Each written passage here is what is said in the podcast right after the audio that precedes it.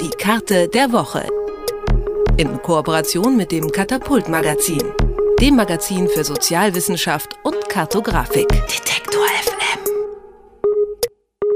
Mord, Folter und Versklavung sind in Kriegen und in Diktaturen leider immer wieder an der Tagesordnung. Beim Übergang von Krieg zu Frieden oder auch von einem politischen System zum anderen werden deshalb häufig sogenannte Wahrheitskommissionen ins Leben gerufen. In Südafrika hat man sich beispielsweise nach dem Ende der Apartheid mit den Verbrechen der weißen Machthaber beschäftigt und so ähnlich ist es auch in Deutschland nach dem Zusammenbruch der DDR gelaufen. Mitglieder von Wahrheitskommissionen sollen fast immer Verbrechen der Vergangenheit aufarbeiten. Wann und wo und wie das passiert, erklärt uns Tim Ehlers vom Katapult Magazin, denn unsere Karte der Woche beschäftigt sich in dieser Woche mit genau diesen Wahrheitskommissionen. Hallo Tim. Hallo Christian. Ja, auch die SED-Vergangenheit in Deutschland ist durch eine Wahrheitskommission aufgearbeitet worden. Was ist da das Besondere gewesen? Genau, also wenn man beispielsweise die Wahrheitskommission ähm, oder die Aufarbeitung der SED-Vergangenheit mit der Aufarbeitung der NS-Vergangenheit vergleicht, also wenn man die beiden, sag ich mal, großen Aufarbeitungsphasen innerhalb Deutschlands miteinander in äh, Beziehung setzt, ist eben so, dass gegenüber den Aufarbeitungsbestrebungen nach 45 äh, die Aufarbeitung in, also aus der deutschen Bevölkerung selbst kam und äh, nach 45 beispielsweise durch die Alliierten initiiert wurde. Das ist wahrscheinlich so der größte Unterschied, den man da so feststellen kann. Demgegenüber gab es auch noch keine wirklichen Wahrheitskommissionen 1945. Die gab es erst äh, später in den 70ern. Wann werden denn solche Wahrheitskommissionen von Staaten eingesetzt? Ähm, wie du vorhin schon sagtest, ähm, ist es immer ein Instrument der, der, Transitional Justice, also der Gesetzgebung oder der, der Maßnahmen, die eben bei Umbrüchen von einem System zum anderen stattfinden. Die können aber auch zum Beispiel genutzt werden, für ein Land seine eigene Kolonialvergangenheit auf arbeiten möchte. Also so zum Beispiel passiert in Kanada, wo eben die Ureinwohner, die äh, Teile von Ureinwohnern eben dort massiv äh, in ihren Rechten beschnitten wurden. Hat denn die Anzahl von Wahrheitskommissionen in den letzten Jahrzehnten zugenommen? Genau, also das ist eben ein Instrument, was man erst in den 70ern entwickelt hat. Und es dient eigentlich dazu, im Gegensatz zu äh, strafrechtlichen Verfolgungen, ja eher ja, Versöhnung herzustellen und Reintegration von ähm, beispielsweise äh, Mitläufern und so weiter herzustellen. Und dementsprechend wurde das als Instrument immer weiter ausgebaut und ursprünglich nur als Instrument bei Übergängen äh, eingesetzt.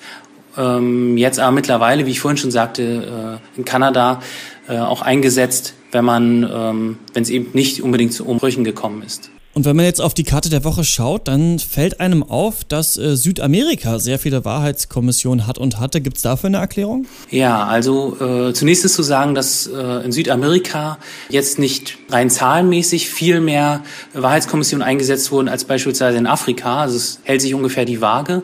Gleichzeitig ist zu sehen, dass, ähm, ja, dass es in Südamerika von sagen wir, seit den 60er Jahren bis Ende der 80er Jahren Jahre äh, unheimlich viele Militärdiktaturen gab, die äh, nach und nach aufgelöst wurden oder, zerfallen sind.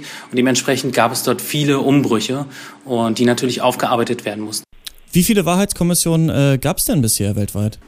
Ähm, man sagt so äh, gut 40, beziehungsweise ein bisschen mehr als 40, seit Ende der 70er Jahre. Wie viele Wahrheitskommissionen äh, gab es denn bisher weltweit? Also man sagt, äh, man spricht von ungefähr 40 beziehungsweise etwas mehr als 40 Wahrheitskommissionen, die seit Ende der 70er Jahre äh, eingesetzt wurden. Und in welchen Ländern? Ähm, wie gesagt, äh, in den meisten Ländern Südamerikas, aber auch in großen Teilen ähm, Afrikas.